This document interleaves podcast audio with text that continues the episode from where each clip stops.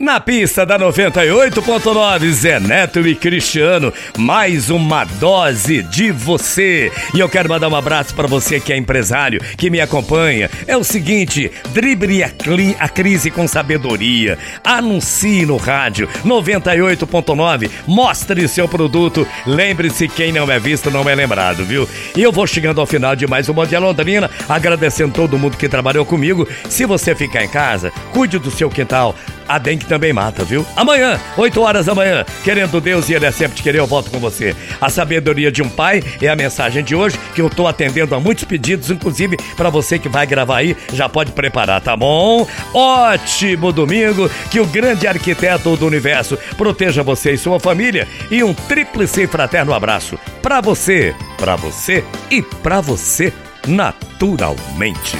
Mensagem final com Alcir Ramos. O pai leva o filho para a floresta durante o final de tarde, venda-lhe os olhos e deixa-o sozinho. O filho se sente sozinho no topo de uma montanha durante toda a noite e não pode remover a venda até os raios do sol brilharem no dia seguinte. Ele não pode gritar por socorro para ninguém. Se ele passar a noite toda lá, será considerado um homem verdadeiro. Ele não pode contar a experiência aos outros menininhos, os seus amiguinhos, porque cada um deve tornar-se homem do seu próprio modo, enfrentando o medo do desconhecido. O menino está naturalmente amedrontado. Ele pode ouvir toda espécie de barulho. Os animais selvagens podem naturalmente estar ao redor daquela criança. Talvez alguns humanos possam feri-lo. Os insetos e cobras podem vir a picá-lo.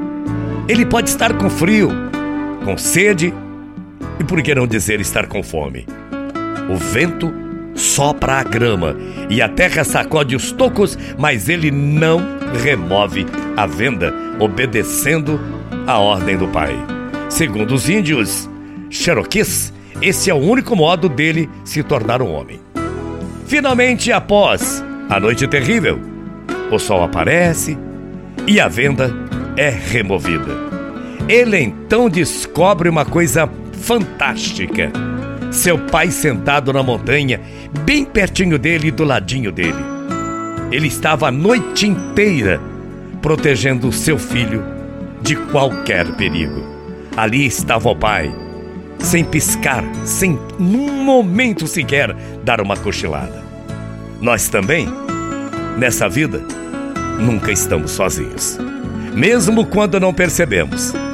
Deus está olhando para nós, sentado aqui, ó, do nosso ladinho. Quando os problemas vêm, tudo que temos é confiar que Ele está nos protegendo. Moral da história, né? Apenas porque você não vê Deus, não significa que Ele não esteja conosco. Nós precisamos caminhar pela nossa fé, não com a nossa visão material. Seja feliz, confie. Evite tirar sua venda antes do amanhecer. Fique com Deus, que eu vou com Ele. Até amanhã, morrendo de saudades. Tchau, feia.